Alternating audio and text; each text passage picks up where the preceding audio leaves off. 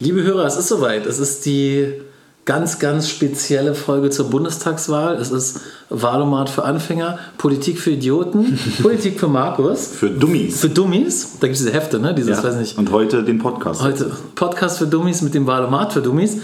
Äh, wir haben natürlich das Glück, ihr habt das Glück, ich habe das Glück mit Felix, einen hochversierten, äh, juristisch mit allen Wassern gewaschenen Politiker zu haben, der uns oder mir beim Wahlomat heute ein bisschen helfen kann. Denn wir machen heute live für euch, dass ihr einfach wisst, was gibt es für Fragen, was kommt da auf einen zu und vielleicht auch euch eine Meinung bilden könnt. Ähm, den Wahlomat. Und Felix, du wirst ähm, Fragen an mich stellen, weil ich bin der der Dummi. Und ich versuche natürlich dich auch als Dummi aussehen zu lassen, indem ich dich äh, mit Gegenfragen bombardiere. Aber du wirst bestimmt das eine oder andere noch erklären können, wahrscheinlich, ne? weil die Fragen gar nicht so leicht sind. Nein, es sind 38 Fragen an der Zahl und ähm, einige, muss ich sagen, das richtet sich ja eigentlich so an politisch nicht so bewanderte oder durchschnittliche Menschen, die sich mit Politik nicht so beschäftigen. Einige Fragen sind doch sehr ähm, schwierig. Also da habe ich mir auch äh, dann Fragen stellen müssen, wie beispielsweise eine Frage zur Gesundheitspolitik, wo ich nicht glaube, dass der Normalo weiß, was die Frage überhaupt bedeutet.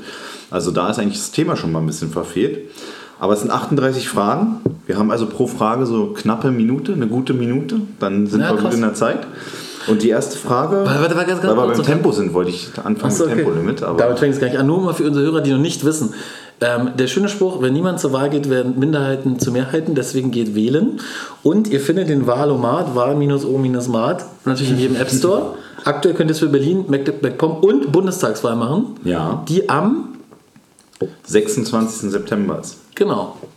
Und ähm, wenn du mir eine Frage stellst und siehst mich nur so sabbern wie nach einem Schlaganfall, dann merkst du, du musst irgendwie intervenieren, weil ich krieg's nicht hin.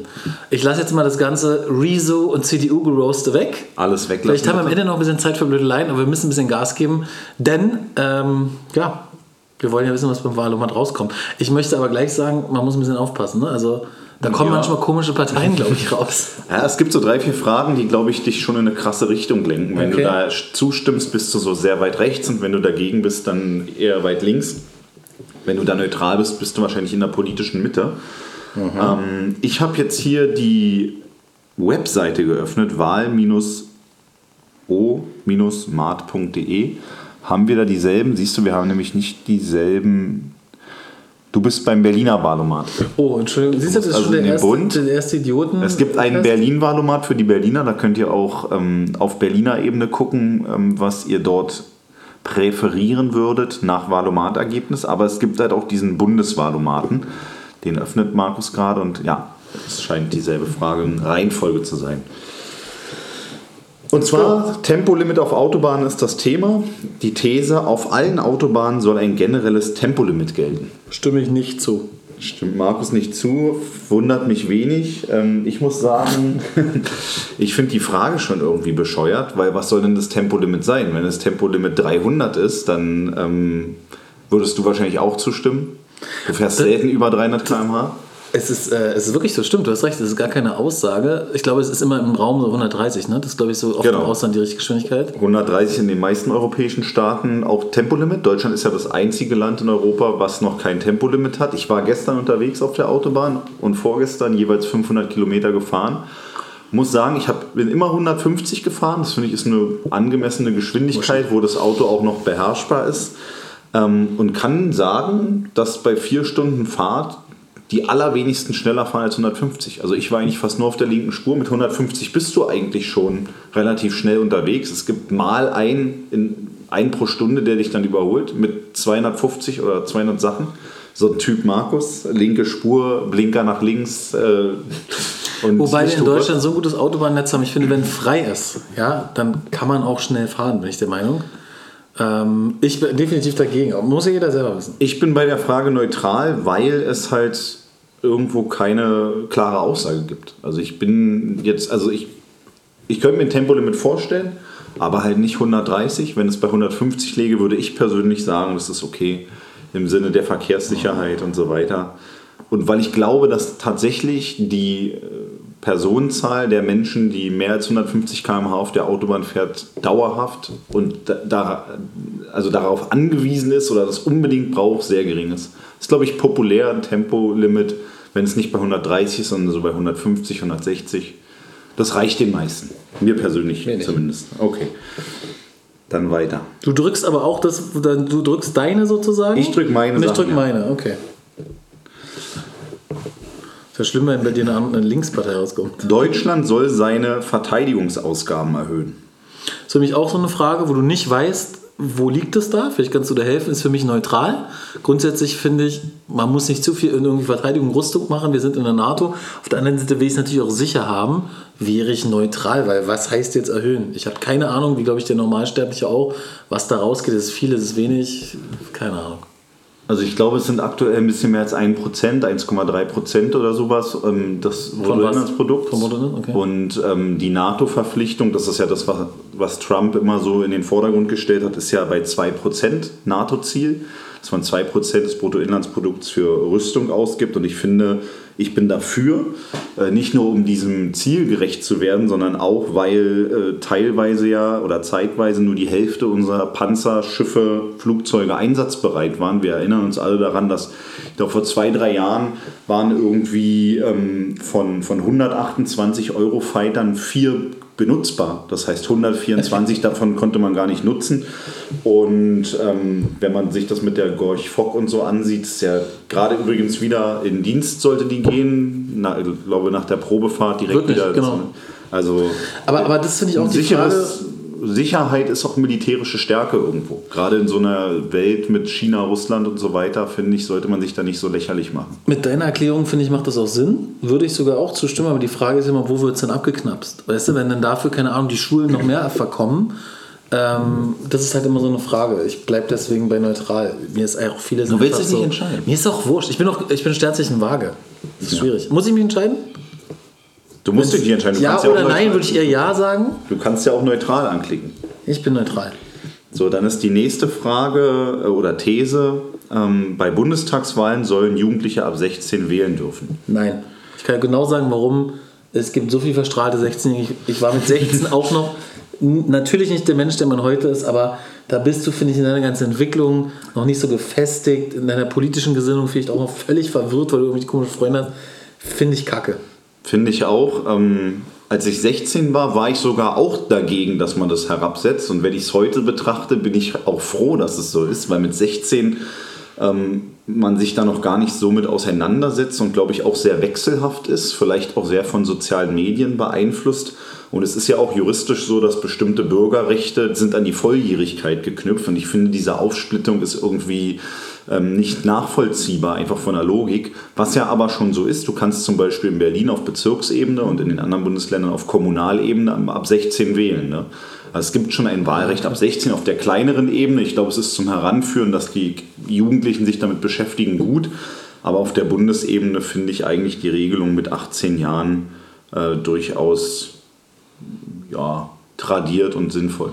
Jetzt wirst du keine äh, Schlüpfer mehr von 16-Jährigen, getragene Schlüpfer von 16-jährigen äh, Podcast-Fans kriegen, aber dann ist es so. Also nein. Nein. Die Förderung von Windenergie soll beendet werden. So, da muss mir helfen. Grundsätzlich erneuerbare Energien natürlich immer besser als Kohle oder Atomkraft. Aber wie weit wird die gefördert? Es gab auch so viel Scheiße schon mit Windenergien und irgendwelchen Fake-Windparks.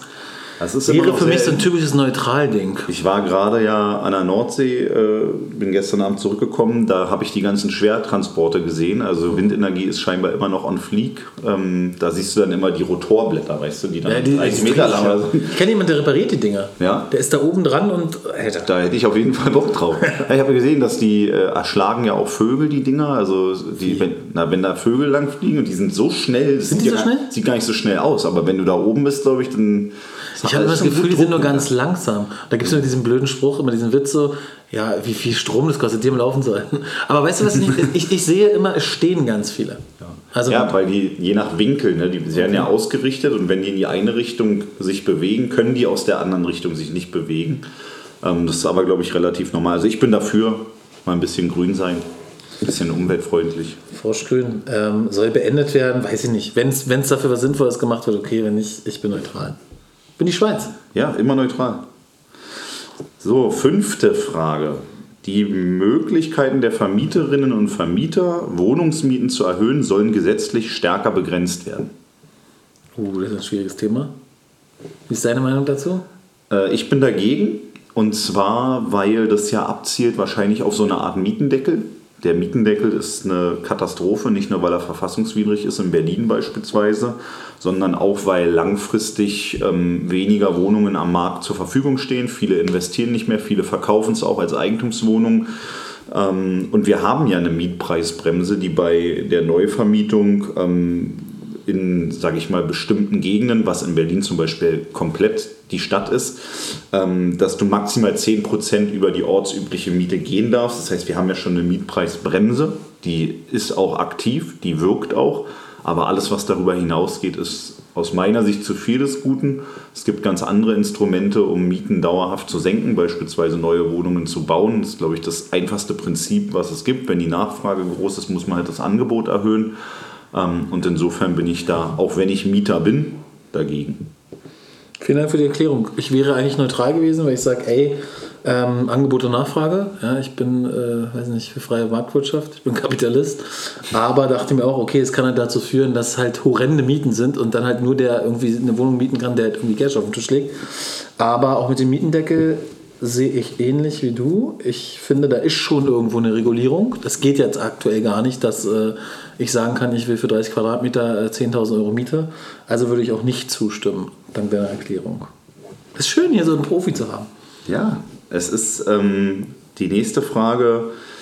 Impfstoffe gegen Covid-19 sollen weiterhin durch Patente geschützt werden. Ich glaube, das ist auch so eine Frage, wo Leute, die sich mit dem Thema nicht so beschäftigt haben, Schwierigkeiten haben, das einzuordnen, um was es überhaupt geht. Ich würde sagen, dass wenn du einen Covid-19-Impfstoff wie so ein mRNA-Impfstoff entwickelst, dass du halt darauf ein Patent hast, das darf nicht irgendwie nach. Äh, Gibt es noch was von Ratiofarm? nach dem Motto nachgebaut werden, finde ich eigentlich nicht gut, weil dadurch ist der Wettbewerb geöffnet, die Preise werden günstiger, du hast kein Monopol mehr und die Impfung kostet halt nicht, keine Ahnung, 1000 Euro, sondern vielleicht nur noch 100. Deswegen wäre ich in dem Fall dagegen. Also es ist, ähm, ich habe mich damit beruflich beschäftigt, weil es auf der europäischen Ebene ähm, diskutiert wurde, ob man da sozusagen die Patente öffnet, damit auch in entwicklungsschwächeren Ländern der Impfstoff nach dem Rezept hergestellt werden kann. Das, was du sagst, ist aber halt auch richtig, dass die, die investiert haben, werden am Ende bestraft, auch wenn es natürlich humanitär schon äh, diskutierbar ist, dass man sagt, okay, wir helfen äh, dort, wo sozusagen die Forschung nicht so ähm, vorangeschritten ist, dass sie einen eigenen Impfstoff äh, entwickeln können. Aber das Problem ist ja, durch eine Patentfreigabe wird ja die ganze Infrastruktur nicht aufgebaut. Also die Produktionsstätten, die Möglichkeiten, das dann auch herzustellen, sind ja trotzdem nicht gegeben. Und ich finde daher den Ansatz, dass die Staaten, die sozusagen ähm, industrialisiert sind, die fortgeschritten sind äh, in dem Punkt, dass die den armen Ländern was abgeben. Weil am Ende nützt dir ja nichts, wenn du nach Timbuktu ein Patent schickst und die haben da keine Kapazitäten, keine Industrie, um das überhaupt umzusetzen. Ja gut, aber dann kann man auch trotzdem sagen, okay, die kaufen das dann trotzdem woanders ein, aber sie haben zumindest die Möglichkeit, wenn sie das hätten finanziell von der Infrastruktur her, so ein Zentrum zu bauen und es selber zu machen und so geht es aber gar nicht, die müssen teuer einkaufen. Also es ist halt so, dass die, die, die, die Fachleute sagen halt durch die Freigabe von Patente wirst du am, am Ende nicht mehr Impfstoffe haben, die zur Verfügung stehen. Okay. Aber ich finde, ich glaube nicht, dass da so ein, jemand, der sowas entwickelt, ich meine, heißt ja nicht, dass ich das auf den Markt schmeiße, Patent nächste Woche ausgelaufen ist. Es gibt ja immer eine Frist und ich glaube, die verdienen schon genug dran. Ich, das ich, ich bleibe, ich bleibe für eine Freigabe. Es klingt ja auch, ähm, sage ich mal, richtig aber nicht alles, was richtig klingt, ist am Ende auch richtig. Also natürlich bin ich auch dafür, dass, dass die Menschen in ärmeren äh, Regionen der Welt den Impfstoff bekommen und gegen die Krankheit geschützt werden. Aber bei denen ist es ja auch so, ist ja doppelt so schlimm. Die haben den Impfstoff nicht und die haben keine Krankenhausstrukturen wie bei uns. Also wenn du dort erkrankst, dann wird es richtig ernst. Und insofern wäre es ja da eigentlich noch viel wichtiger, weil die die Behandlungskapazitäten gar nicht haben. Aber es muss halt dann auch funktionieren. Und ehrlich gesagt glaube ich dem äh, Ansatz, dass man das über ähm, eigene Produktion in Europa oder in den industrialisierten Staaten und entsprechendes Teilen der, der Menge ähm, besser gelöst bekommt. Also zum Beispiel AstraZeneca ist ja zum Ladenhüter geworden, wäre ja kein Problem, das in Regionen der Welt zu bringen zu einem günstigeren Preis, weil es ja hier sowieso nicht mehr genutzt wird. Ja, aber die können es auch selber produzieren. Ich lasse mich nicht von dir indoktrinieren. ähm, du stimmst zu, Patentschutz für äh, Impfstoffe. Ich sage nein. Gut. Dann sind wir bei These 7, äh, der für das Jahr 2038 geplante Ausstieg aus der Kohleverstromung soll vorgezogen werden. Habe ich keine Meinung zu. Ich bin definitiv gegen Kohle, aber ich habe keine Ahnung, wie schwer unsere Industrie getroffen ist, wenn es jetzt alles schneller gemacht wird. Ich habe immer das Gefühl, es wird immer rausgezögert. Pff, klär mich auf. Noch bin ich neutral. Also es ist ein schwieriges Thema, aber wenn du mal guckst, wir haben noch 17 Jahre, bis das stattfinden soll, wo du dir auch denkst, noch 17 weitere Jahre soll aus Strom, äh, soll Kohle aus, soll Strom aus Kohle generiert werden. Ähm, aber du kannst natürlich auch nicht das Thema einfach von heute auf morgen abschalten. Also es gibt ja Arbeitsplätze, die da dranhängen. Du brauchst ähm, irgendwo auch einen, rechtlich korrekten Weg. Es muss funktionieren. Also es ist ja nicht so, dass du da. Also ich stelle mir immer die Frage, wir reden immer darüber, wo wir überall rausgehen. Wir reden aber nicht darüber, wo wir mal reingehen, weißt du? Also wir wollen überall aussteigen, aber auf der anderen Seite wird nicht äh, dargestellt, wie man das auffangen kann und soll. Windenergie war ja ein Thema, aber selbst wenn du ähm, jetzt alles in die Windenergie packst, glaube ich halt nicht daran, dass du äh, innerhalb von wenigen Jahren so einen Strukturwandel hinbekommst. Und ich weiß, dass die Regierung hat gerade, glaube 40 Milliarden Paket beschlossen, um halt diese Umwandlung sozialverträglich, rechtssicher und funktionierend hinzubekommen.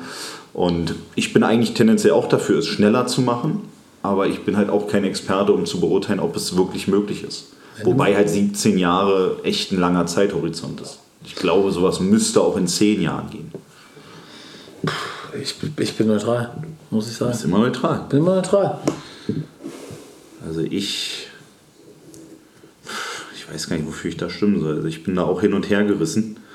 Weil es ist halt, der Wahlomat ist so ein bisschen populistisch. Es sind so ein paar Thesen, wo, wo du dir, wenn du die Gedanken machst, schon noch wünschen würdest, na, wie soll denn das konkret aussehen? Das, was eigentlich auch Inhalt in der Debatte ist, soll ja auch eine Orientierung sein. Ich glaube, dass ich an dem Punkt auch mal neutral bin. Okay, dann musst du die Windenergiefrage nochmal anders beantworten. Jetzt kommt eine spannende Frage, Frage 8 alle Erwerbstätigen sollen in der gesetzlichen Rentenversicherung versichert sein müssen. Ja, da muss ich ja dich fragen. Du bist doch der, der Experte äh, in dem Metier. Ja, ich stimme absolut nicht zu. Es macht keinen Sinn, ähm, in die gesetzliche Rentenversicherung einzuzahlen. Meines Erachtens, wenn du dich befreien lassen kannst. Du bist ja, wenn du sozialversicherungspflichtig beschäftigt bist, musst du eh einzahlen. Aber du kannst dich ja zum Beispiel als Selbstständiger, wenn du, also für alle, die jetzt neu eine Gründung haben und äh, nur für einen Auftraggeber arbeiten, dann kannst du dich für drei Jahre befreien lassen. Mhm. Danach musst du zahlen oder du weißt nach, dass du nicht für einen Auftraggeber arbeitest, also zum Beispiel ein typischer Subunternehmer, der nur von Amazon Aufträge kriegt und dann mit seinem Auto fährt. Der müsste entweder nachweisen, dass er noch einen anderen Auftraggeber hat oder dass er mindestens einen sozialversicherungspflichtigen Angestellten hat, über 451 Euro. Dann wärst du auch befreit. Ja? Ähm, warum musste diese Hürde gehen? Die wollen halt nicht, dass der typische Selbstständige, der kaum Geld verdient, ähm, nichts in die gesetzliche Rentenversicherung einzahlt. So, jetzt sage ich mal, ohne es werten zu meinen, der einzelne Tischler lebt von Hand in den Mund und mit 67 oder wann er aufhört, sagt er, ah, sorry, ich lebe von Luft und Liebe und ja, scheiße, in die Rente habe ich auch nicht eingezahlt. Deswegen ist auch immer die Idee, die Selbstständigen zu verpflichten, irgendwie privat vorzusorgen. Das ist immer ja wie man im Bundestag, es wird auch irgendwann dazu kommen, das finde ich gut. Aber grundsätzlich ist das ganze Rentensystem, glaube ich, schon sehr krank. Und ich habe ja den Vergleich, wir haben ja Selbstständige, die wir beraten, die manchmal sagen, also ich freiwillig in die Gesetze hier einzahlen. Und da kommt viel mehr raus, wenn du es halt mit irgendeiner Gesellschaft machst. Und äh, du kannst mit weniger Beitrag mehr Rendite rausholen irgendwo und deswegen nicht ganz klar dagegen, keine Pflicht. Ja. Also ich bin auch tendenziell Das Rentensystem geht nicht auf weil ich auch denke, das soll jeder für sich selber individuell auch entscheiden können, je nachdem, wie seine persönliche Lage ist. Ähm, insofern bin ich da mit dir einer Meinung. These Nummer 9, das Recht anerkannte Flüchtlinge auf Familiennachzug soll abgeschafft werden. Das ist die, die erste, das ist die erste Frage, Frage wo, du, wo, wo, wir Hörer verlieren oder neue hinzugewinnen können. Die Frage, welche wollen wir gewinnen und welche verlieren. Also ich, Abs Thema ist Abschaffung des Familiennachzugs. Das Recht anerkannter Flüchtlinge auf Familiennachzug soll abgeschafft werden. Ich finde es super schwierig, weil natürlich, wenn du als Flüchtling, anerkannt heißt ja auch zu Recht, ne? Ähm, sagst, ey, ich bin hier irgendwie hin und ich, her und ich will meine Familie holen. Das macht schon Sinn.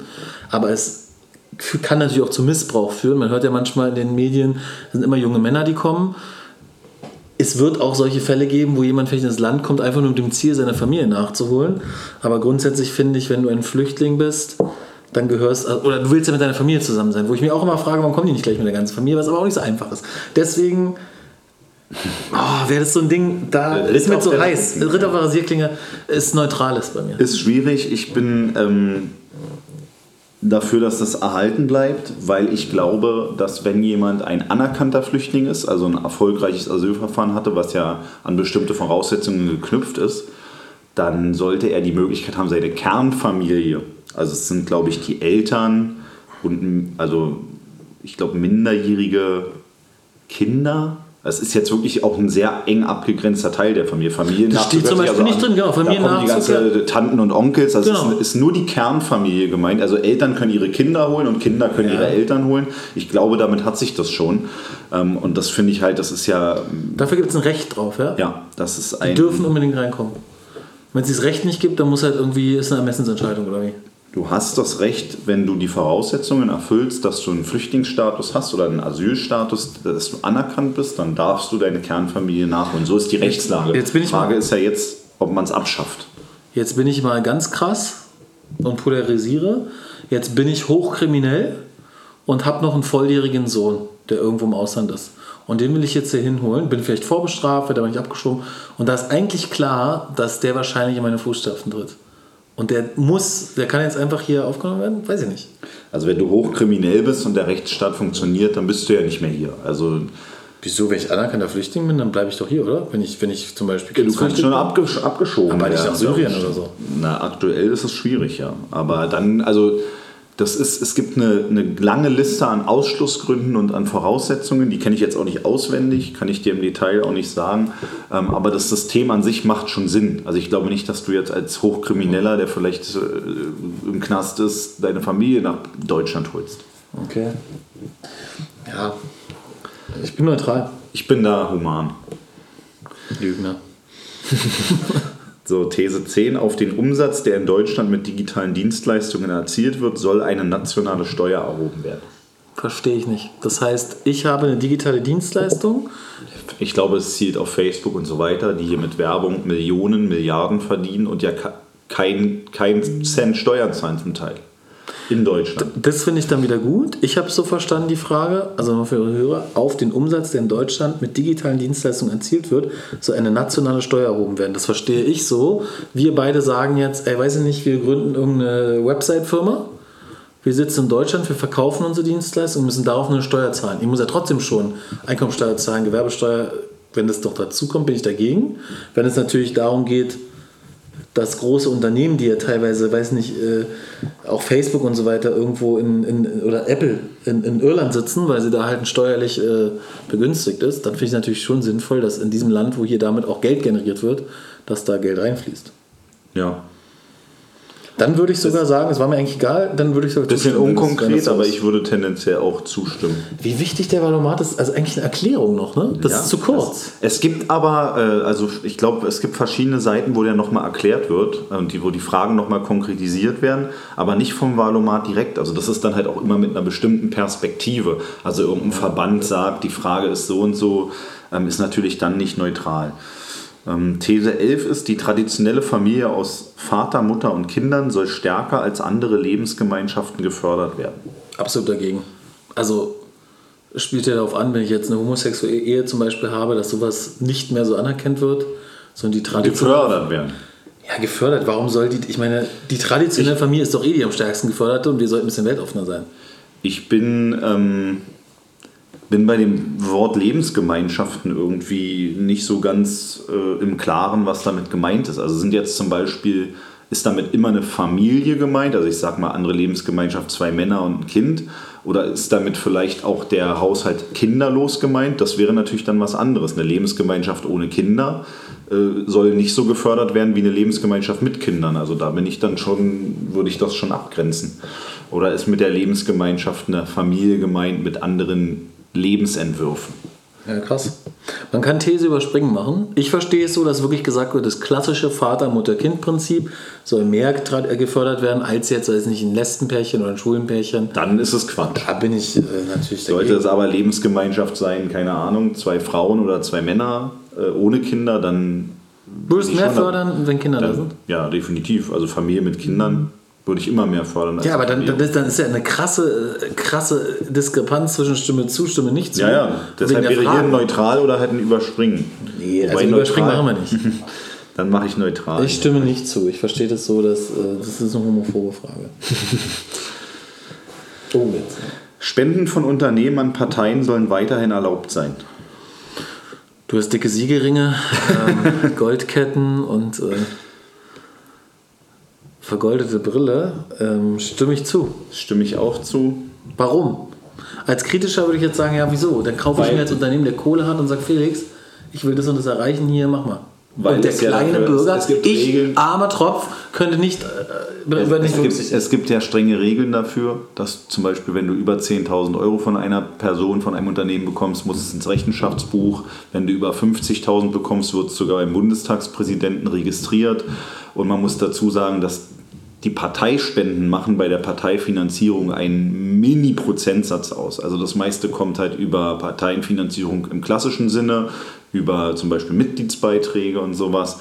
Das heißt klar, und dann, also ich finde halt ein Unternehmer, der Interesse hat, warum sollte der nicht sagen, ich unterstütze die Partei, weil die äh, hat meine Interessen im Blick. Alles, was sage ich mal, da, das, vieles hängt ja damit im Negat negativen Sinne zusammen. Oben ist Kindergeburtstag. Jetzt scheinbar drin. Der wackelt der Krone ist da. ja, zehn Kinder.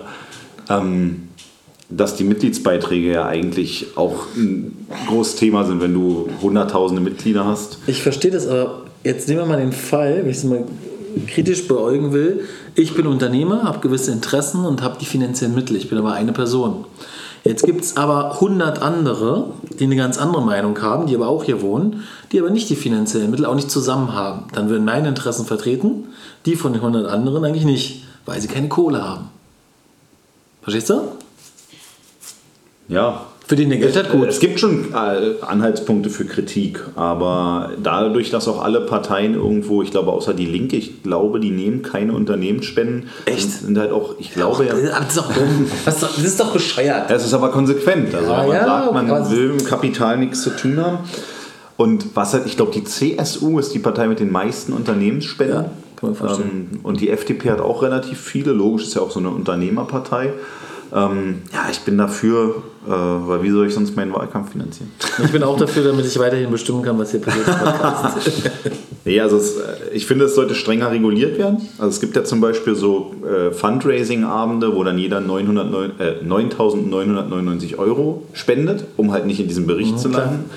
Sowas darf es halt dann nicht geben. Oder dass zum Beispiel auf verschiedene Unternehmen verteilt wird und du Ey, gleich bricht den Kind die Decke, glaube ich. ähm, dass sozusagen eine Person hat mehrere Unternehmen und die spenden das als Kapitalgesellschaft, sowas muss dann zusammengefasst werden. Ja. Aber es halt komplett zu verbieten, finde ich Quatsch. So. Ey, wenn ich hier umkomme, weil gleich die Decke runterkommt, Ja, dann ist es die Folge mit den meisten Hörern. Ah, nee, die wird nur hochgeladen. Doch so eine Gedenkfolge. Spenden, so. Nächste Frage, Felix. These 13 ist, ähm, BAföG soll unabhängig vom Einkommen der Eltern ausgezahlt werden. Bin ich erstmal grundsätzlich erster Impuls total dagegen, wenn ich reiche Eltern habe. Ähm, warum muss ich, muss ich irgendwie dann noch Geld beantragen? Andererseits, warum sollen die Eltern zahlen, nur weil sie Geld haben? Und es gibt ja auch manchmal die Situation, dass die Eltern sagen, ey, ich will mit meinem Kind nichts zu tun haben, der Bengel oder die Bengelin, ähm, und ich kriege kein Geld, ähm, ist für mich ein typisches neutrales Ding bei mir. Ich bin, ähm, also ich finde völlig unabhängig ist Quatsch, aber ich bin schon dafür, dass dieser Bemessungswert, da gibt es ja eine Grenze, ähm, dass der äh, abgesenkt oder im Umkehrschluss erhöht wird, weil ähm, ich zum Beispiel habe keinen BAföG bekommen. Ich hatte einen BAföG-Anspruch gegen meine Eltern. Die hatten sich gerade ein Haus gekauft, hatten also 400.000 Schulden. Ähm, die haben jetzt auch keine Millionen verdient. Ähm, und ich hatte keinen staatlichen BAföG-Anspruch. Also ich hätte einen gehabt. Jeder hat BAföG-Anspruch, aber halt dann gegen die Eltern, die dir das als Unterhalt zahlen sollen.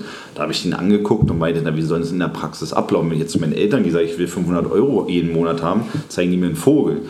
Und ich finde, da sollte es Modelle geben, dass man da halt ähm, einen ja, wie nennt man das, eine Satzerhöhung macht, dass man da äh, schneller in diese Bedürftigkeit kommt. Was ich aber noch viel besser finde und eigentlich auch fairer, wären sowas wie nachgelagerte Studiengebühren. Das ist ja, Studiengebühr ist immer so, oh, äh, voll das No-Go. Ähm, aber wenn du zum Beispiel, ich sag mal, ich kriege jetzt eine gute Ausbildung an der Universität und später verdiene ich mal richtig Geld, dann kann ich einen Teil davon als nachgelagerte Studiengebühr zurückgeben. Ich das finde, ist doch das beim fair. BAföG auch.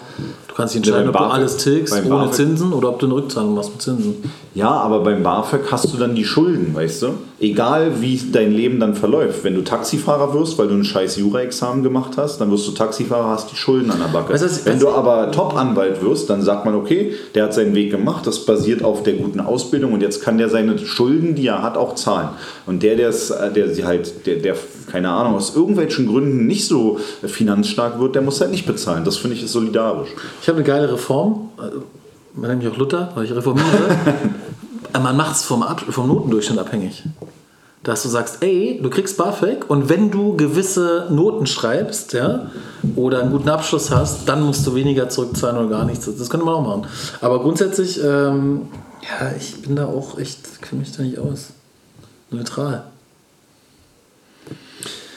Ich bin dafür, ähm, dass wir neutral machen, ja, werde ich auch. Weil es halt schwierig ist. Also an sich gut, weil es da schon Defizite gibt, aber völlig unabhängig, warum Ja. sollen Millionärskinder BAföG bekommen? Ja, aber auf der anderen Seite, warum, nur weil der, der Vater oder die Mutter gutes Geld zur Seite geschafft haben, warum wird er jetzt benachteiligt? Verstehst du? Da- Das ist ja sowieso ein liberaler Ansatz. Das, ja, so ich, deswegen, also ich verstehe das schon, der kann, hat mehr Geld, aber ja sagen, nur, weil ich, nur weil ich mehr Geld habe, warum muss ich. da müssen ich alle den gleichen Steuersatz bekommen, aber warum soll der, soll der Reiche mehr zahlen als ja, der da, gibt's, Aber- da haben wir doch schon mal drüber gesprochen. Ja, Da gibt's ja. das Plakat von dem Linken irgendwie, ähm, wo einer geschrieben hat, so ja, hier Spitzensteuersatz, bla bla, und hat einer drunter geschrieben, ich zahle schon mehr als ihr, ihr tragt mein unternehmerisches Risiko und euer Millionär. Also darf man mal nicht so unterschätzen. Ja, ja. man- nee, ich bin da ja auch auch Teil der, liberal, aber der Bevölkerung. Und Gut, Thema doppelte Staatsbürgerschaft. In Deutschland soll es generell möglich sein, neben der deutschen eine zweite Staatsbürgerschaft zu haben. boah, ganz schwierig. direkt draufdrücken. Was stimmst du? Da stimme nicht zu. Warum nicht? Weil ähm, ich hatte die Debatte auch schon sehr, sehr oft und auch sehr, sehr hart geführt. Und das hat bei mir vor allem juristische Gründe. Also zum Beispiel, nach welchem Recht wird jemand behandelt, ähm, wenn jemand ab, äh, sage ich mal, zum Beispiel, also erstmal europaweit ist es sowieso So. statthaft. Wumpe. Du kannst als Europäer eine zwei Staatsbürgerschaften haben, das ist ja erlaubt, aber außereuropäisches EU-Ausland, ähm, zum Beispiel Türken ist ja immer ein Thema, wobei es da ja schon Sonderregelungen gibt. Ja, aber kein EU-Mitglied. Ähm, und zum Beispiel, wenn dann jemand ausreist, den kannst du nicht abschieben. Also die, die, die, die liefern die nicht aus, sowas. Und ähm, ich glaube halt auch dieses Wahlrecht, dann kannst du in zwei Staaten wählen. Ich finde, es ist alles nichts Halbes und nichts Ganzes, wobei natürlich Menschen, die äh, vor der Entscheidung stehen oder es ähm, selber betrifft, das völlig anders sehen. Ähm, aber wenn, wenn man diese juristischen Spitzfindigkeiten irgendwie ähm, lösen könnte, dann wäre ich tendenziell dafür, wobei ich halt auch immer mich frage, gibt es eine gewisse Staatsloyalität als Staatsbürger, sollte man ja auch voraussetzen. Für, für wen steht man dann da eigentlich? Kann man beides sein? Ich weiß es nicht, bin selber ja nicht betroffen. Aber ich finde halt, dass es so viele juristische Punkte gibt, wo das zu Problemen führt, dass ich dagegen bin. Es ist witzig, dass du es sagst. Auch das Wort generell ist ja immer so eine Sache. Ich hätte zum Beispiel absolut zugestimmt, dass es äh, zweite Staatsbürgerschaft gibt, weil es für mich ein Identitätsding ist. Wenn ich mir vorstelle, ich wandere nach Australien aus und irgendwann kriege ich da die Staatsbürgerschaft und die sagen, ja, sie müssen aber den deutschen Pass dann abgeben, dann, ich kann es schon verstehen, wenn jemand Wurzeln hat und sagt, ey, nein, Klar.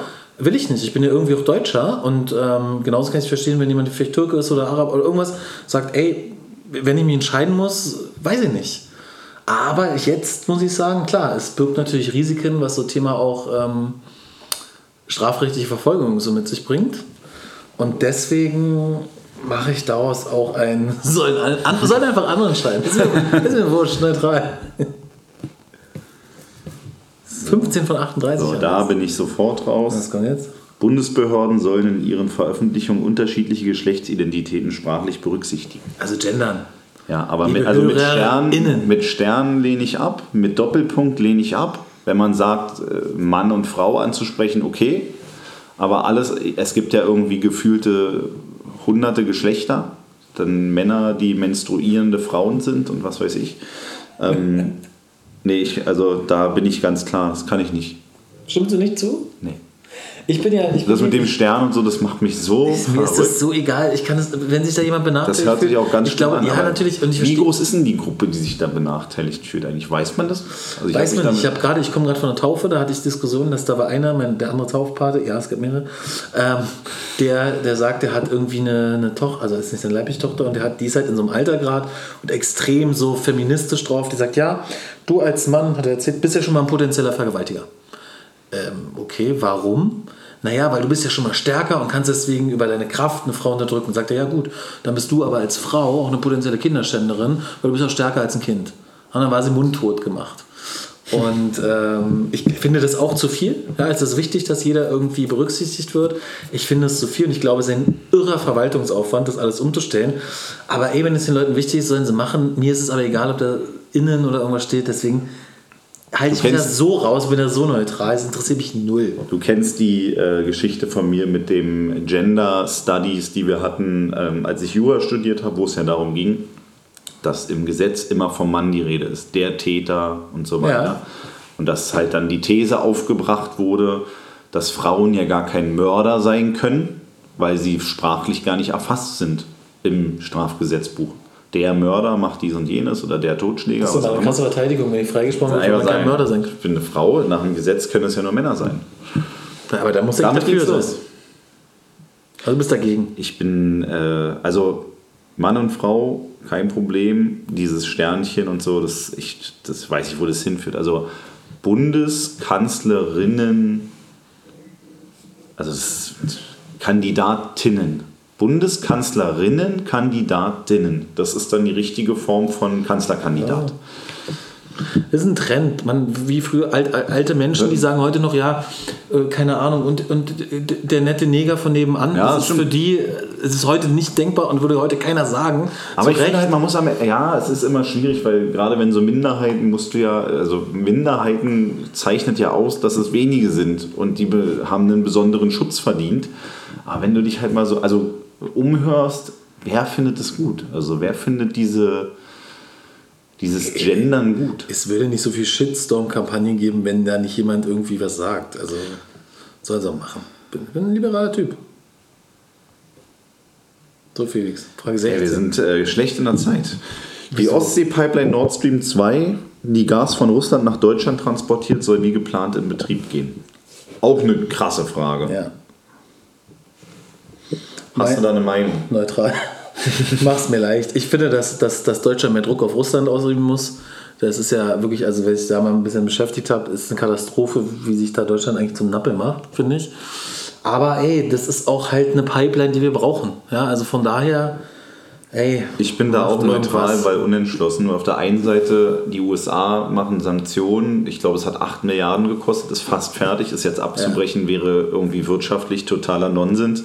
Das Problem ist, glaube ich, auch, dass aktuell geht es ja durch die Ukraine und kommt dann nach Europa. Es ist ja dann nicht so, dass das irgendwie Russland schaden würde. Im Endeffekt, es geht ja eigentlich nur darum, dass sie sich unabhängig zu machen von diesem Trans Transit, weil das kostet Geld. Also die Transitländer bekommen anteilig Geld oder dadurch ist es teurer. Und es ist ein ganz schwieriges Thema. Ich habe mich dazu eingelesen und habe trotzdem keine Meinung mir bilden können. Da muss man neutral machen. Ich sehe es Ja. auch so. Entweder ist es dir egal, dann machst du neutral, oder du sagst, ey, ich kann es einfach nicht entscheiden, soll andere Leute sich kümmern und wenn die Gegebenheiten sich verändert haben, dann habe ich vielleicht eine Meinung dazu. Ja. Nee, also da bin ich auch neutral, weil ich es nicht abschließend bewerten kann. Aber ich frage mich dann halt, welcher Normalo kann das?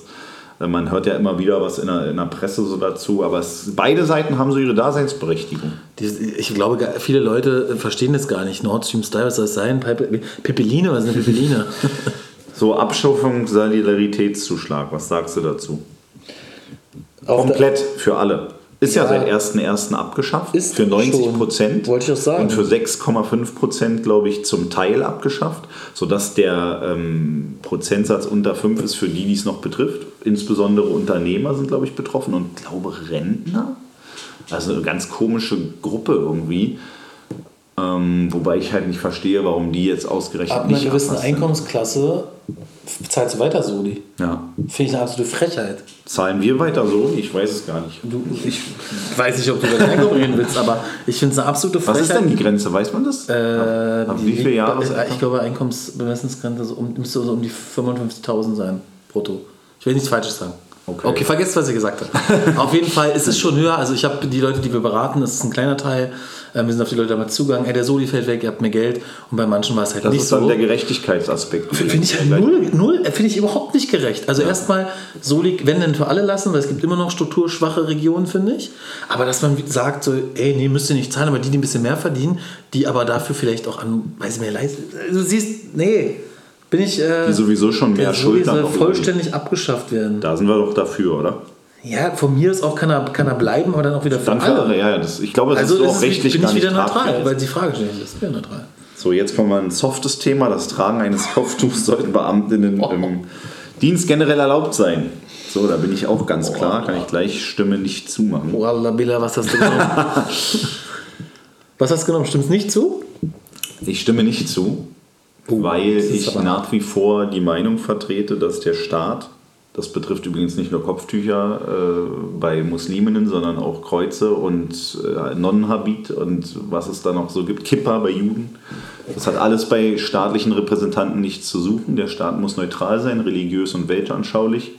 Und es gibt dazu auch ein Neutralitätsgesetz, wo genau das drinsteht. Ich glaube mehr oder weniger, dass man halt objektiv ähm, äh, darstellen muss, für, für was man sozusagen, also in welcher Funktion man im Staat auftritt. Das kannst du halt bei einer religiös geprägten Person nicht bieten. Und ich finde es in der Praxis auch schwierig. Ich hatte zum Beispiel bei mir in der Uni ähm, eine junge Frau, die Kopftuch trug, hervorragende Juristin, top ausgebildet. Und da merkte man dann so, ey, scheiße, die kann ja gar nicht Richterin werden. Darf die nicht? Das, die kann nicht Richterin werden, weil die darf ja nicht auf dem Richtstuhl sitzen. Aber die können doch so eine Richterrobe und Perücke sich da drüber anziehen. Ja, ich weiß nicht. Da habe ich dann gemerkt, dass diese theoretische Ansicht von mir in der Praxis auf Probleme trifft. Aber es ist halt immer so in der Politik. Aber also in der Abwägung finde ich halt immer noch, also es gilt halt für alle Religiösen. Ich finde auch Kreuz und so weiter, das muss dann alles weg. Ja, also aber da mach muss ja theoretisch auch, weiß ich nicht, die junge Lehrerin ihre Kreuzkette abmachen. Ja, Oder in. Bayern, wo Jesus an jeder Wand hängt. muss, ich glaube, ist in Bayern auch mittlerweile ab. Weil dieses, also es muss einfach, der Staat muss neutral sein. Und der ist es nicht. Eine, Frau, die ein Kopftuch trägt, ähm, ist religiös nicht neutral. Eine Frau, die ein Kreuz trägt, ist religiös Ja, aber nicht nur neutral. weil sie, ich meine, wenn sie Mathelehrerin ist, da geht es um Zahlen, dann wird sie die Kinder ja nicht über Religion belehren. Es gab, glaube ich, vom Verfassungsgericht mal so eine ähm, Entscheidung, wo sie gesagt haben, dass bei einem Kreuz, das ist abstrakt, das steht für was und eine Frau mit Kopftuch kann durch ihr Wesen, kann durch ihr Auftreten sozusagen ähm, ja, das beeinflussen, ob sie religiös wirkt. aber Oder das ist ja schon fast es ist schwierig. Es ist schwierig. Aber ich, das mit dem Staat hat mich überzeugt. Ich hätte davor gesagt, nein, die soll ihr Kopftuch tragen, wenn sie das möchte, aber ich verstehe das. Ein Staat muss neutral sein, aber dann darf ich natürlich auch. Aber was zum Beispiel mit dem Sportlehrer, der, weiß ich nicht, ein, äh, ein Kruzifix äh, auf dem Arm tätowiert hat? Muss ab abdecken. der Arm. Okay, Arm amputieren, Stimme zu. Nein, generell erlaubt, Stimme nicht zu. Die Zulassung von Autos, neuen Autos mit Verbrennungsmotor, soll auch langfristig möglich sein. Schwieriges Thema. Ich glaube, dass ähm, sowieso alles auf Elektro oder vielleicht irgendwann noch Wasserstoff geht. Dann hast du aber die Problematik, dass da auch harter, ähm, harter, harter Abfall entsteht, diese Akkus und so. Ähm, langfristig möglich. Bin ich, glaube, das wird, wird nicht dahin gehen. Der Verbrennungsmotor ist tot aufgrund der ganzen ähm, Gesetze. Ja, ist auch die Frage, was verbrennt er. Ne? Genau. Ähm, Und wie. das wäre so ein typisches Thema, wo ich sage, es geht eh seinen Lauf so. Mal gucken, ich wäre noch neutral. Wenn morgen die Erfindung kommt, dass Benzin oder was auch immer äh, emissionsfrei verbrannt Hin werden und her kann. Podcast-Auto, fährt mit Spaß. Einfach immer Witze erzählen, wird schneller. Perpetuum mobile. Ja. Was nimmst du da? Ich nehme ähm, neutral. Okay. Der Bund soll mehr Zuständigkeiten in der Schulpolitik erhalten. Erklär mir das. Bin ich dafür. Aktuell sind die Länder zuständig, die Bundesländer, jedes Bundesland hat seine eigene Schulpolitik. Es ist nicht harmonisiert. Das heißt, wenn du aus Bayern nach Berlin ziehst in der vierten Klasse oder so, dann hast du da womöglich einen ganz anderen Der Unterschied ist auch, wenn du den Wissensstand der dritten Klasse in Bayern hast, ist wie Berlin Abitur. Wahrscheinlich ja. Also ähm, ist auf jeden Fall ähm, ein Thema, was schon seit Jahren, wo man sogar darüber nachdenkt, sollte nicht europaweit das harmonisiert werden. Aber das, einzige Thema ist eigentlich der Föderalismus, dass die Länder haben wenig Gesetzgebungskompetenzen und wollen es nicht aufgeben. Da geht es aber nur um Schulpolitik, da geht es nicht darum, wenn zum Beispiel heißt Corona, die in Berlin müssen zu Hause bleiben, die in ländlichen Gegenden dürfen raus, weil das finde ich schon ist wichtig, dass es die Bundesländer unter sich machen, weil natürlich Berlin ein Hotspot ist und Mecklenburg-Vorpommern nicht. Da geht es nur um die Inhalte. Das ist ja jetzt ein Sonderfall. Es geht, glaube ich, generell um Lehrpläne, um die Art und Weise, wie. Soll einheitlich sein, stimme ich zu. Finde ich auch. So. Oh, jetzt kommt so eine richtige Scheißfrage. Kannst du nur verlieren. Nee, kann man eigentlich nur gewinnen, aber man muss auch ehrlich ich antworten. einfach Stimme zu. Der Bund soll Projekte zur Bekämpfung des Antisemitismus stärker finanziell unterstützen. Stimmst du zu? Komplett. Grundsätzlich stimme ich dem auch zu, was stärker finanziell, wird es finanziell unterstützt, wie viel, was heißt wird es? unterstützt, Packe ich da es jetzt einen Euro mehr. mehr. rein, packe ich da 10 Milliarden mehr rein? Ja, aber ich glaube, die Grundaussage, also Ja, wir haben Antisemitismus, logisch der auch das stärker wird. Ne? Wir hatten ja auch diverse Vorfälle und ich bin da einfach dafür. Für meine jüdischen Freunde. Shalom. Ich habe mich da raus. So, da bin ich auch klar. Chinesische Firmen sollen keine Aufträge für den Ausbau der Kommunikationsinfrastruktur in Deutschland erhalten dürfen. Ich muss schon sagen, dass die nächste Frage beginnt. Ach so, also ja. Aufträge an chinesische Firmen willst du, dass die nicht vergeben werden? Nein. Für Kommunikationsinfrastruktur, warum nicht? Ja, weil, ich, weil wir denen nicht vertrauen. Ja, es ist doch. Ähm, Die können ja eh alles abzapfen. so. Ja, aber ich glaube, wenn du, wenn du, wenn du, wenn du.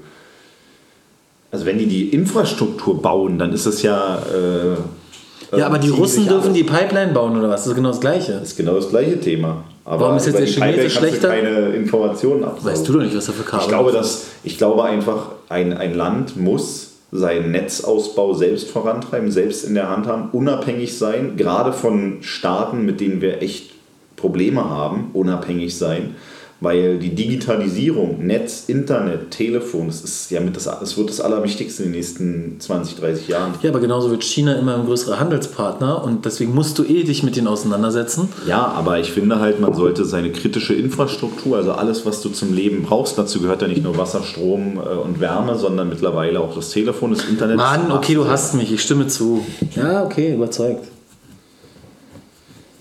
Der Staat soll weiterhin für Religionsgemeinschaften die Kirchensteuer einziehen. Stimme ich zu. Dass also das Finanzamt die Kirchensteuer einzahlt. Ja. einführt. Finde ich scheiße. Kann die Kirche auch selber machen. Also ich meine, die kriegen das. Warum soll, läuft das über das Finanzamt?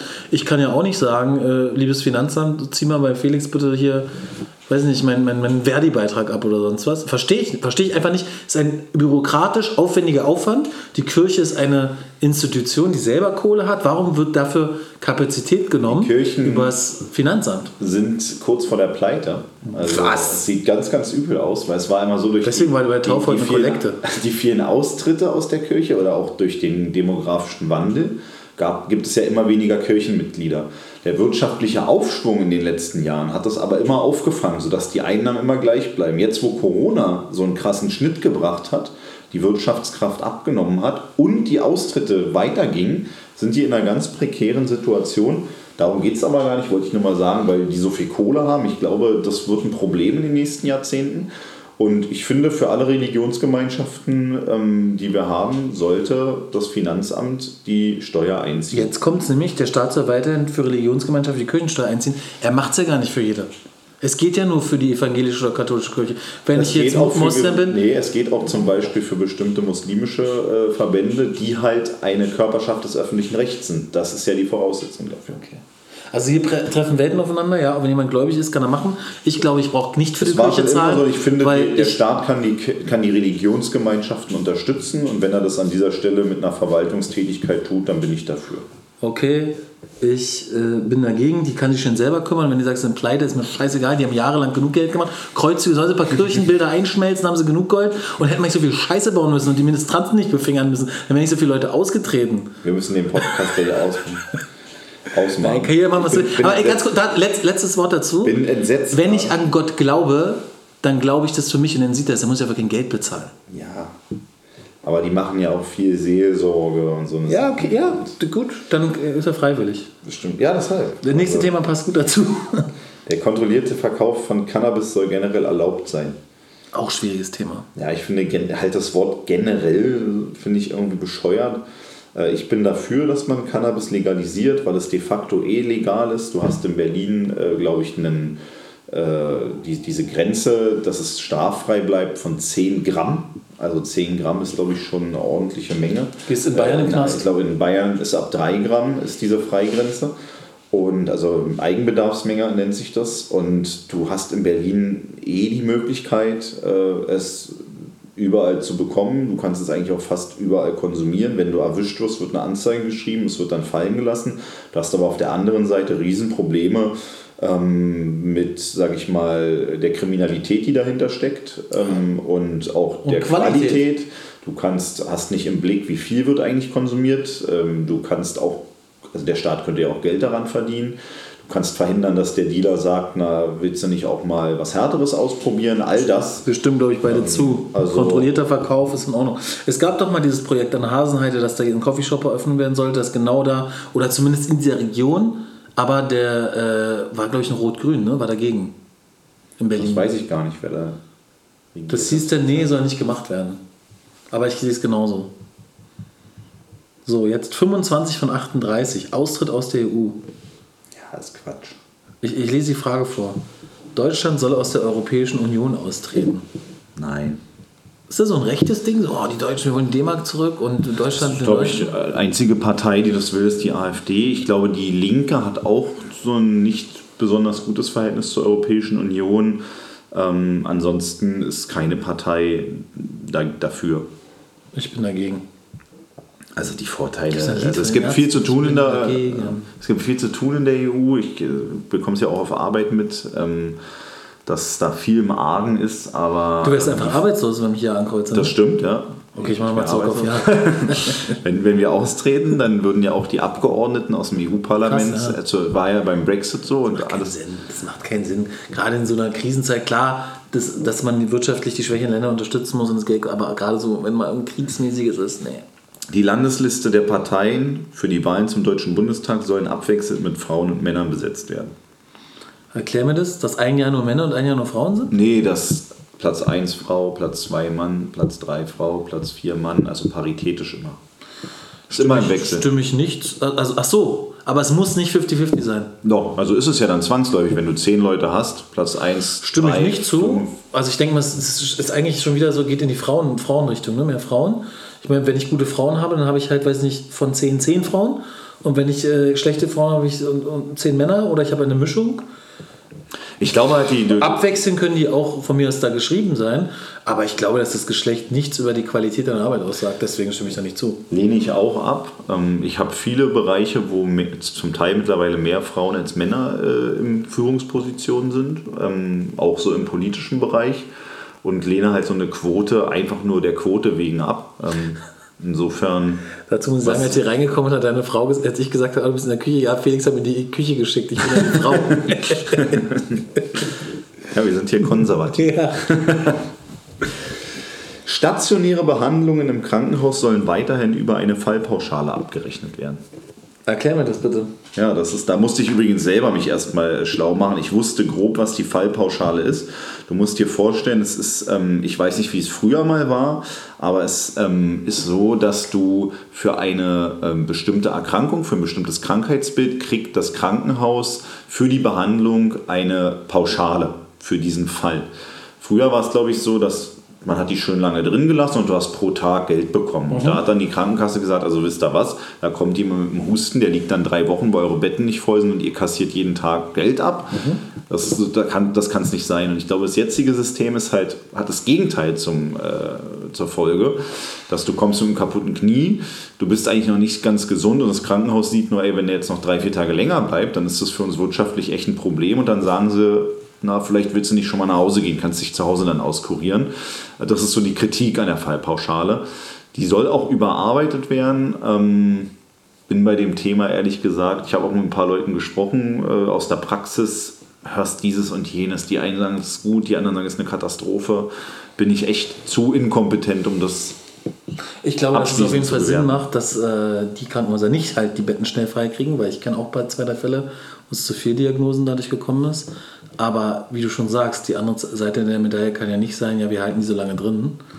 Ähm, und die Frage ist, soll weiterhin über eine Fallpauschale? Ja, gebe ich dir recht, hat man keine Ahnung, macht man neutral. Auf hohe Vermögen soll wieder eine Steuer erhoben werden. Da weiß ich deine Antwort. Neutral. Nee, auf keinen Fall. Ich finde. Ich, Begründung. ich finde, du zahlst ja eh ab einem gewissen Einkommen den Spitzensteuersatz. Und ich finde, auch wenn ich wahrscheinlich 80% der, ja, unsere Hörer nur 10%, da, das vielleicht nicht verstehen kann, aber nur weil ich mehr habe, warum muss ich mehr zahlen? Es gibt Leute, die arbeiten sich wirklich, die, die, das heißt nicht, dass andere weniger arbeiten, aber die leisten auch viel, auch ein Manager, da denkt man, ja, ist nicht so ein harter Job wie BSR oder Altenpfleger, ey, aber die haben psychisch Druck, Stress, man macht so viel, was man vielleicht, weiß nicht, für seine Gesundheit noch tun muss. Und wenn du einfach sagst, okay, ich zahle den Preis dafür und Geld ist dafür mein Lohn, warum muss ich mehr abgeben? Ich warum? glaube- oder, wenn, oder schlimm, ich erbe, ja, und das hat sich vielleicht jemand äh, erarbeitet, warum muss ich mehr zahlen? Ich Prozentual glaube, die, das ist so eine, so eine ein bisschen auch eine Neiddebatte. Natürlich. Ähm, wo man vor Augen immer hat, so den, den Multimillionär, der, keine Ahnung, mehrere Villen besitzt. Aber ich glaube, Vermögensteuer würde ja vor allen Dingen auch mittlere und kleinere Betriebe treffen, die ein Vermögen aufgebaut haben. Und es ist schon eine Mittelstandsbremse irgendwo. Und wenn du dir die Wirtschaftsinstitute, die sagen halt auch, dass das mittelbar dazu führen würde, dass das Bruttoinlandsprodukt absinkt. Weil die, die großen, die Player gehen dann auch raus aus Deutschland. Warum haben die ganzen Gutverdiener einen Wohnsitz in der Schweiz? Oder warum, weiß nicht, sind die steuerlich irgendwo wirklich in, in Irland oder so? Ja? Und das ist auch ein deutsches Problem. Wir sind eine Neidgesellschaft. In Deutschland guckt dich jeder an und denkst, ja, der mit seinem Auto. Und in den USA du gefragt, geil, wie hast du das gemacht? Also bin ich voll dagegen. Gut, dann ist die nächste These, bei der Videoüberwachung öffentlicher Plätze soll Gesichtserkennungssoftware eingesetzt werden dürfen. Hatte ich eine harte Diskussion mit einem Opa von mir. Ähm, der findet das ganz schrecklich und sind chinesische Zustände und äh, Persönlichkeitsrechte werden verletzt. Ich finde das super. Ja. Hey, irgendeine Ja. Straftat. Mir wäre es sogar egal, ob die, wenn ich zu Hause in meine Straße einbiege, ob die mich scannen, die haben eh alles von mir. Aber wenn irgendeine Straftat am Alexanderplatz ist, dann wird die halt schneller aufgedeckt. Klar. Und wir sind doch eh Gläsern. Das ist meine Meinung. Ist so, die, meine Meinung. Die Leute sind da immer so anti, geben aber im Internet alles von sich preis, Genau. mehr oder weniger. Und ich finde halt, wenn es dazu Regeln gibt, also auch so Kennzeichenerfassung, sollen die Leute Kennzeichen erfassen. Wenn du keine Scheiße baust, hast du nicht zu tun. Und ich meine, nach einer bestimmten, na, zum Beispiel öffentlicher Nahverkehr in Berlin, wird 24 Stunden Videomaterial gespeichert. Danach wird es vernichtet. so so, äh, soll, wurde dann, glaube ich, verlängert auf 48. Und wenn du halt, wenn, wenn eine Straftat gemeldet wird, dann hast du sozusagen den Zugriff, dann sagst du, dieses Videoband brauche ich und dann kannst du den Täter ermitteln. Das ist immer auch richtig geile VGA-Qualität. ja, das ist auch ein Thema, die Qualität. Das heißt also, bevor wir Gesichtserkennungssoftware haben, muss erstmal das die Bildmaterial gut werden. Albanien Also hat besseres Internet als wir und müssen aber Gesichts. aber die, ich sehe es halt auch so. Ich glaube auch, wenn eine Kamera da hängt, das hat psychologisch auf einen Täter schon eine abschreckende Wirkung, weil alle immer sagen, du verhinderst keine Straftaten. Ja, es gibt Leute, die scheißen drauf, aber du hast dann zumindest in der Repression eine höhere Wahrscheinlichkeit, den Täter zu finden. Ich war vor ein paar Jahren, also länger her in Paris und da war wirklich am Eiffelturm alles voll mit so Maschinengewehrleuten. Das hört sich blöd an, ich fand es beruhigend. Ja, und auch so eine, ich hatte wirklich die Diskussion, ja, dann laufe ich über die Ampel, über Rot und dann wird es gleich erkennen, dann werde ich abkassiert. Ich sage, ist doch super. Dann lauf doch nicht über Rot. Ja. Dann halte ich doch an Regeln. Überleg doch zweimal, ob ich mir eine Straftat mache. So. Ich finde es gut. These 30, auch Ehepaare ohne Kinder sollen weiterhin steuerlich begünstigt werden. Wo ich mich frage, das betrifft es so viele? Also du musst ja dann schon, glaube ich, einen krassen Unterschied im, im Einkommen haben. Erst dann hast du ja sozusagen mit der, wie ist die Regel, 3 und 5 oder Du so? musst dich entscheiden, entweder 3 und 5 oder beide 4. Der mit der höheren Steuerklasse hat, die höhere, muss mehr Steuern zahlen. Und es macht schon Sinn, wenn einer mit deutlich mehr verdient, dass der, der weniger verdient, mehr Steuern auf sein Einkommen zahlt. der- die haben dann schon mehr. Eine Hochzeit lohnt sich, Felix. Ja, ich weiß, aber ähm, also wenn der Unterschied nicht so groß ist, dann ist es am Ende des Jahres eigentlich egal, weil Ist du, egal. du kriegst ja dann genau dasselbe wie viel, viel. Du kriegst es sozusagen vorübergehend, aber musst dann mit der Einkommensteuererklärung trotzdem dasselbe zahlen. Ich glaube, da geht es eher darum, dass du halt, wenn du zum Beispiel Kinder hast, einen Kinderfreibetrag und so kriegst. Aber grundsätzlich soll ja damit die Ehe gefördert werden, ne? dass es steuerlich attraktiver Ich ist. finde, bin dafür. Grundsätzlich damit ich ich auch gut. weiterhin steuerlich profitiere. Heiraten lohnt sich. Ökologische Landwirtschaft soll stärker gefördert werden als konventionelle Landwirtschaft. Wäre ich sogar dafür. Ja, ich Ja, ich habe keinen Bock, mir irgendeine Antibiotika-Scheiße reinzuziehen und ich glaube, Das heißt ja nicht, dass die andere nicht mehr gefördert wird, sondern dass sie einfach stärker gefördert wird und wir müssen da ja hin. Also ja, finde ich auch so. Mensch, jetzt komm mal durch hier. Ja. Was ist jetzt für eine Frage? Islamische Verbände. Frage 32 von 38. Sollen als Religionsgemeinschaften staatlich anerkannt werden können? Ähm, bin ich, also stimme ich grundsätzlich zu, ist aber eine sehr ähm, schwieriges Prozedere, weil ich ja gesagt hatte, Körperschaften öffentlichen Rechts. Du musst, ähm, um als Religionsgemeinschaft anerkannt zu werden, also du musst dir vorstellen, die Kirche ist ja anders verfasst. Da gibt es irgendwie die Bischöfe, da gibt es einen Papst, da, da gibt es diese ähm, Strukturen einfach, die tradiert sind, worauf auch, sage ich mal, das deutsche Recht ja zugeschnitten ist. Und Islamverbände repräsentieren ja oftmals nur ein paar Prozent der verschiedenen Strömungen. Also die sind, wenn, wenn du fragst, bei, bei Muslimen sagen die dann, dieser, der Verband, der ist nicht unser und der ist nicht unser und jeder ja. hat seine Partikularinteressen, weil die ja eher so nach Moscheevereinen, sage ich mal, strukturiert sind. Ähm, und da muss, also ich finde schon, da wären wir dann auch wieder beim Kirchensteuerthema. Genau aus dem Grund kann der Staat für Muslime ja keine Kirchensteuer einziehen, weil die diese Organisation nicht haben. Also du musst eine bestimmte Größe haben, du musst eine bestimmte Organisation haben. Äh, Im Recht heißt es halt eine Verfasstheit haben. Und das haben Moscheevereine so nicht. Da passt das deutsche Recht mit dem islamischen Religionsstrukturen nicht zusammen. Äh, aber ich finde halt eigentlich, wenn man eine Religionsfreiheit hat und eine Gleichheit zu allen Gemeinschaften, musst du es halt auch für muslimische Religionsgemeinschaften machen. Aber was ist der, der Vorteil einer Religionsgemeinschaft zu sein, wenn ich Du hast halt dann solche Dinge wie... Ähm, Steuer wird eingezogen. Genau. Ja, islamische Verbände sollen als Religionsgemeinschaft staatlich anerkannt werden können. Ja. Ja, von mir aus. Also es gibt die Voraussetzungen und eigentlich ist die Frage obsolet, weil wenn sie die Voraussetzungen erfüllen, davon gibt es ein paar. Äh, dieser Ahmadiyya zum Beispiel ist ja eine Strömung im Islam, die sind in bestimmten Bundesländern schon als Religionsgemeinschaft anerkannt. Also es ist sowieso schon Rechtslage, insofern stimme ich da auch zu. Ja, okay. So, der staatlich festgelegte Preis für den Ausstoß von CO2 beim Heizen und Autofahren soll stärker steigen als geplant.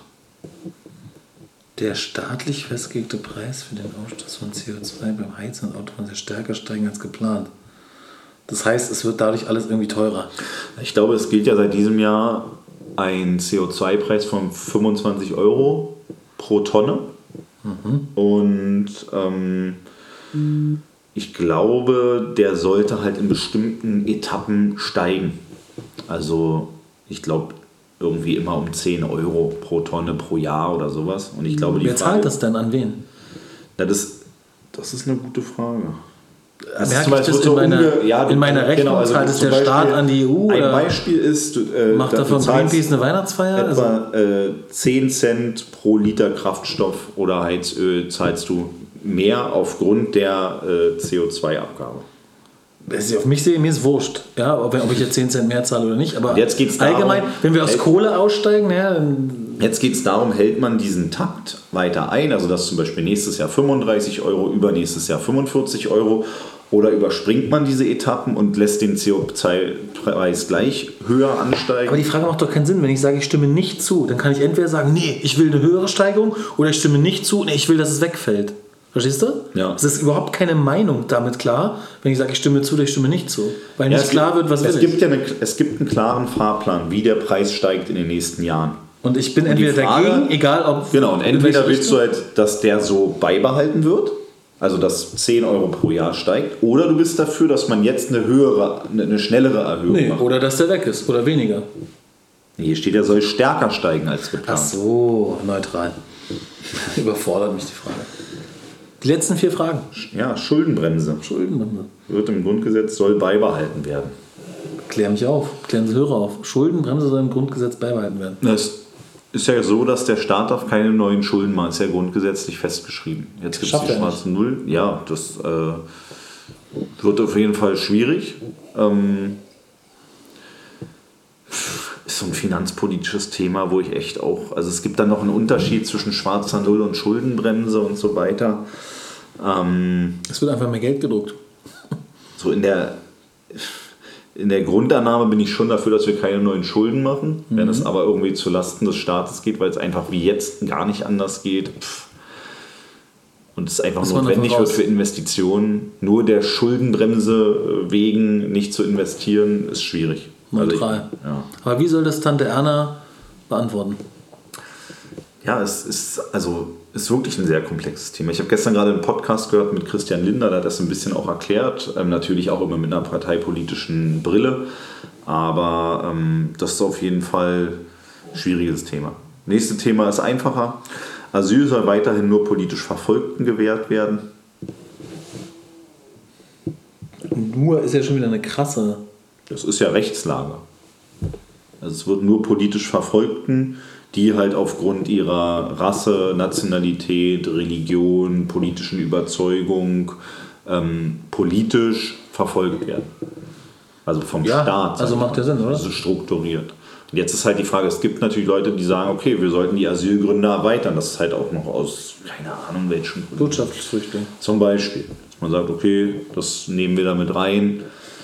Genfer Flüchtlingskonvention fasst den Begriff auch, glaube ich, ein bisschen weiter. Aber ich finde eigentlich, dass das Asylrecht ist in Deutschland schon sehr äh, umfassend. Und ich glaube, auch wenn wir das jetzt noch äh, größer erweitern, dann, also irgendwann kriegst du das ja nicht mehr gehandelt. Also wer politisch verfolgt wird, aus den genannten Gründen äh, genießt Asylrecht. Das ist so. Da, ja, okay, da habe ich immer eine Frage. Jetzt bin ich, also ich kann ja als Deutscher sagen, ey, ich komme irgendwie nicht klar, ich will mehr Geld verdienen, ich gehe nach Italien oder Spanien. Ja. Wobei es da wahrscheinlich schwierig wird, mehr Geld verdienen. Dann kann ich da einfach leben, weil es EU ist. Wenn ich jetzt als Syrer nach Deutschland komme und ich will hier arbeiten und bin nicht, nee, Syrien ist ein blödes Beispiel, ich, ich bin Wirtschaftsflüchtling. Ich komme aus, keine Ahnung, irgendwie aus Saudi-Arabien oder so und will hier einfach nur leben. Da muss ich irgendwann wieder gehen, auch wenn ich arbeite und so? Es gibt ja auch eine geordnete oder eine normale Migration nach Deutschland. Du musst ja nicht immer als Flüchtling kommen. Das ist dann nicht Asyl sozusagen. Nee. Okay, dann stimme ich dem auch zu. Der gesetzliche Mindestlohn soll spätestens im Jahr 22 auf mindestens 12 Euro erhöht werden. Deine Meinung? Ähm, ich bin dafür, weil, also ich war früher mal gegen den Mindestlohn, auch schon von 8 Euro, weil ich halt immer daran geglaubt habe oder man bildet sich eine Meinung, dass es tatsächlich so negative Auswirkungen auf Unternehmen hat und dass es volkswirtschaftlich und so weiter schwierig ist.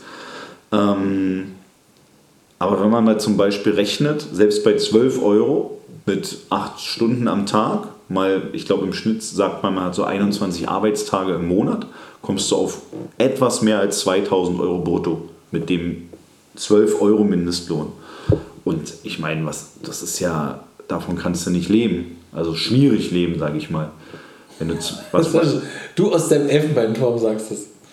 ich sage das, weil ich auch mal nur so viel Geld hatte zur Verfügung und damals aber noch zu Hause gewohnt und so weiter. Und ich glaube, ich weiß nicht, was man von 2000 Euro brutto an Netto dann hat, aber bei den Mietpreisen und den Kosten fürs Leben ist 12 Euro Mindestlohn ja gerade mal so okay. Also davon kannst du dir noch keinen großen Urlaub leisten, also es reicht zum Leben. Ähm, Das heißt, 12 Euro ohne negative Effekte auf die Wirtschaft bin ich dafür. Ich mache es ganz kurz. Ich habe eine ganz klare Meinung. Auf jeden Fall erhöhen. Wir haben eine Inflation. Du musst den Mindestlohn erhöhen. Logisch. Ich meine, ich finde es auch gar nicht irgendwie abgehoben, wenn du sagst 12 Euro. Es ist, also Das ist nicht viel. und unter 12 Euro soll jemand arbeiten, eine Stunde lang? Ja, es Was ist halt, bleibt es ist davon halt, übrig? Ist halt 8 schwierig, Euro Es ist netto? halt schwierig für kleine Arbeitgeber, die sagen, ey, ich will mir eine Bürokraft holen und kann mir die eigentlich nicht so richtig leisten. Die muss jetzt noch mehr Mindestlohn zahlen und so. Aber im Grunde, klar, es macht Sinn. Logisch. Vorletzte Frage. Ja. Der Flugverkehr soll höher besteuert werden. Weiß ich nicht. Bin ich raus. Grundsätzlich finde ich, Fliegen wird immer günstiger. Aber es macht Sinn, der, den Fußabdruck, den man da hinterlässt, wenn man fliegt, ist übel. Ich glaube, da ist schon relativ viel Steuer drauf. Kann ich, wäre ich da, glaube ich, neutral. Ich bin äh, da auch zwiegespalten. Ich finde halt an sich schon, Fliegen ist, also für 2 Euro nach Mallorca fliegen, das kann nicht gesund sein. Das ist einfach, Aber geil. das ist geil. War, ich bin einmal für 98 Cent nach Mallorca geflogen. Krass. Ich saß mal alleine in einem Jet von Berlin nach Düsseldorf, nur mit meinem Vater. Heute- Alleine. Aber heute ganz normal bei dir. Heute ist normal, aber, aber ich meine im Linienflug. Das ist schon krass, dann denkst du ja auch, ey, das ist doch hier nicht wirtschaftlich. Aber die müssen das machen, weil die sonst ihre Startzeiten verlieren. Genau, dass sie die Slots dann Genau. äh, verlieren. Also ich glaube, ähm, sie wollen ja überlegen, ob man eine Ticketbesteuerung macht, ob man da die Steuer erhöht, ob man die Kerosinsteuer macht. Ähm, ich erinnere mich aber daran, dass zum Beispiel die, die Ökosteuer hat die Preise hochgetrieben. Also das ist ja das, was es schon gab. Ähm, aber hat dem Klimaschutz nichts gebracht am Ende des Tages. Und ich glaube, halt diese Preistreiberei, man sollte lieber durch Innovationen und so weiter da vorankommen. Es gibt ja zum Beispiel ähm, Prototypen für Wasserstoffflugzeuge. Für große Maschinen macht Wasserstoff ja durchaus Sinn, die dann emissionsarm oder emissionsfrei sogar fliegen können. Ähm, man muss auch darüber nachdenken, dass man netto Null hinbekommt. Zum Beispiel EasyJet sagt ja immer, ich glaube seit letztem Jahr, dass sie netto Null fliegen. Das heißt, für pro Flugstunde oder so machen die einen halben Baum oder sowas, dass sich das ausgleicht. Also es gibt schon individuelle und innovative Ideen, wie man ähm, den Flugverkehr äh, umweltverträglicher machen kann. Ich glaube, dass am Ende des Tages äh, die Leute, die dann fliegen wollen, die zahlen dann halt auch 10 Euro mehr für den Flug und dass es niemanden großartig abschreckt. Okay, das heißt, du stimmst zu? Oder also ich bin da neutral. Ich stimme nicht zu. Okay. Letzte Frage. Frage 38 von Letzte Frage. 38. Unternehmen sollen selbst entscheiden, ob sie ihre Beschäftigten das Arbeiten im Homeoffice erlauben. Wer entscheidet denn das sonst? Na, Ich glaube, du kannst eine Homeoffice-Pflicht einführen. War ja mal die Überlegung, gerade jetzt, wo in Corona-Zeiten viele von zu Hause gearbeitet haben, ob du einem Arbeitnehmer ähm, das gesetzliche Recht einräumst, dass wenn seine Arbeit von zu Hause aus möglich ist, ob man seine Homeoffice-Pflicht irgendwie einführt. Ähm, ja, ist schwierig. Also ich glaube, ähm, dass es durchaus für viele Unternehmen ja auch von sich aus schon sinnvoll ist, weil sie sich Büroräume sparen, Kapazitäten sparen. Auf der anderen Seite ist halt die Frage, ob die äh, Produktivität abnimmt. Ich glaube nicht. Ich, glaube war früher ein krasser Hardliner, habe gesagt, auf keinen Fall, wenn du zu Hause sitzt, dann ist der Kühlschrank nah, der Fernseher nah, die Alte liegt noch im Bett, weiß ich, ähm, Katze streicheln. Und ähm, auf keinen Fall. Und nach Corona habe ich gemerkt, die Leute sind, weiß nicht, sind auch zu Hause motiviert, können auch mal wirklich in der Mittagspause vielleicht kurz im Block gehen, fühlen sich wohler und wissen auch, ey, ich, ich muss jetzt hier leisten, weil sonst wirkt so, ich mache zu Hause nicht. Und ähm, es ist ja messbar, dass die Produktivität in vielen Branchen gar nicht runtergeht, im Gegenteil. Und deswegen muss ich sagen, ähm, bin ich dafür. Jetzt wird es ja crazy. Jetzt ist die Auswertung da und jetzt muss noch Gewichtung der Thesen machen. Nee, nee, nee, muss man nicht. Du Was kannst dann einfach unten auf Weiter zur Auswahl der Ich Partei. sehe jetzt alle Fragen und dann kann ich die noch gewichten, was mir am wichtigsten ist. Ja, aber das habe ich jetzt nicht gemacht. Also kann man machen. Ich mach's nicht. Also man kann anklicken, welche, was ganz, ganz wichtig ist. Kopftuchverbot ist dir besonders wichtig. Ich klicke an, dass ich Wählen ab 16 scheiße finde. Sie haben diese These doppelt gewichtet. Ah, Mann. Nehmen wir denn nur die großen Parteien oder nehmen wir alle Parteien? Wir nehmen alle und danach kann man bestimmt nur die großen, oder? Ah nee, die sieht man ja auch. So, ich habe mein Ergebnis schon. Warte, ich muss noch gewichten. Hast du nicht gewichtet? Nee. Habe ich aber, also ich habe ihn ja schon einmal gemacht. Dann mache ich es jetzt so. Weiter zur Auswahl der Parteien. Das Dann macht kannst du unten alle Parteien anklicken. Oh, kann ich sagen? Oh Gott, gibt es viele. Weiter zum Wahlergebnis. Uiuiui. Krass. Felix, erzähl, was ist bei dir Platz 1? Bei mir ist 76% CDU, CSU. Nee. Doch, Wirklich? ja. Na, wir waren an einigen. Bei mir ist 69,7 Part- Prozent die Partei für Gesundheitsforschung. das ist immer die Macht. Ähm, die erste richtige Partei ist mir das Pla äh, die erste richtige vor allem, ist Platz 2 bei mir, tatsächlich mit 68,4 Prozent. Die? FDP. Ja. Ja, Krass. Das hätte ich äh, auch geraten. Echt, ja? Bei mir ist die zweite, sind die Freien Wähler. Ja, ist Platz 4. Mit 72 Prozent, ist auch noch stark. Gefolgt von der AfD mit 69 Prozent. Ich muss sagen, dass die AfD bei mir ganz, Ganz weit unten ist. Da kommt selbst die NPD kommt Ja, du hast vorher. aber bei den kritischen Fragen warst du auch sehr liberal. Also Team Totenhöfer. Ist ja, Ja. spannend. bei mir ist dann die FDP mit 65 Prozent. Und dann kommt es aber, dann kommt der dritte Weg bei mir. Und dann, Das ist jetzt eine harte Nazi-Partei. mit 59 Prozent. Dann kommt die Basis, gefolgt von SPD. Dann kommt aber schon wieder die Kommunistische Partei Deutschlands. Also ist irgendwie komisch. Dann kommt die Partei MLPD, die marxistisch-leninistische Partei. Ja, dann Vielleicht, äh, was ist bei dir auf dem letzten Platz? Bei mir ist nämlich die Deutsche Kommunistische Partei, es macht auch Sinn als Unternehmer, auf dem letzten Platz die DKP. Marxistisch-lenische Tradition, genau. Bei mir ist, warte, ich muss erstmal scrollen. Wollen wir, das, äh, wollen wir das posten oder ist das nicht so cool? Bei mir ist die SGP, die Sozialistische Gleichheitspartei, vierte Internationale. Okay, die werden noch nicht gewählt werden. Spannend. Also wir halten fest, Ich bin mir treu geblieben. du bist jetzt, darf ich mal sehen? Mit einem leichten, mit einem leichten Mit einem Recht- Rechtsdrall. Ich hab schon weggemacht, da ich einen Screenshot hatte. Ist ja krass. Also ich bin konservativer mit einem Hang zu den Freien Wählern, der AfD und der FDP scheinbar. Ja, crazy. Ähm, macht diesen Wahlomat, Leute. Ja, macht den. Also wichtig ist mir noch ganz kurz, auch wenn wir hier vielleicht mal ein bisschen äh, polarisieren, im Endeffekt, also ich, will- ich halte mich eigentlich immer aus politischen Sachen raus. Wenn Diskussionen sind, ich halte mich immer raus, weil du kannst nur verlieren. Aber hier haben wir es ja bewusst so gemacht und ähm, es kann trotzdem jeder machen, was er will. Außer er ist irgendwie Nazi. Das, Also der dritte Weg. Der dritte Weg, Da muss ich ja, das mir mal nachdenken, wie das zustande kommt. Die Partei kenne ich gar nicht. Ich habe nur ein Plakat gesehen und es erinnert schon so ein bisschen an Ich hab nicht das heute auf der Weg, Taufe sondern auch das Dritte Reich. Ne? ja, ich also habe auch heute so. auf der erzählt, es kam Platz 1 raus, er war völlig schockiert. Aber ich kenne auch viele, die sind wirklich, also null rechts oder so, bei denen kam dann NPD raus oder sowas, wo sie auch. Weil du halt gewichtest. Weißt du, was ich jetzt mache? Ich gewichte jetzt noch ganz kurz. Kommt man hier zurück? Nee, kommt man doch, kommt man. Und dann sieht es vielleicht wieder ganz anders aus. Felix, ähm, das heißt, noch ganz kurz vielleicht, was ist deine Meinung? Wer wird äh, unsere Bundesregierung bilden?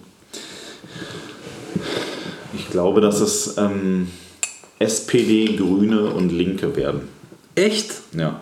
Weil man denkt zwar, okay, der Scholz ist ja eigentlich so ein doch recht bürgerlicher, aber die Partei, also die SPD, ist ja geführt von zwei doch sehr linken Köpfen, von der Saskia Esken und dem Norbert Walter Borjans. Im Hintergrund dann der Kevin Kühnert, auch als starke Kraft.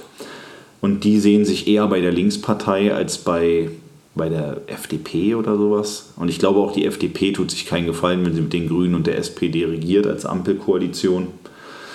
Wenn es eine rot-rot-grüne Mehrheit gibt, dann werden sie die, glaube ich, machen. Vielleicht passiert aber auch noch ein Wunder in den nächsten zweieinhalb Wochen. Das weiß ich nicht.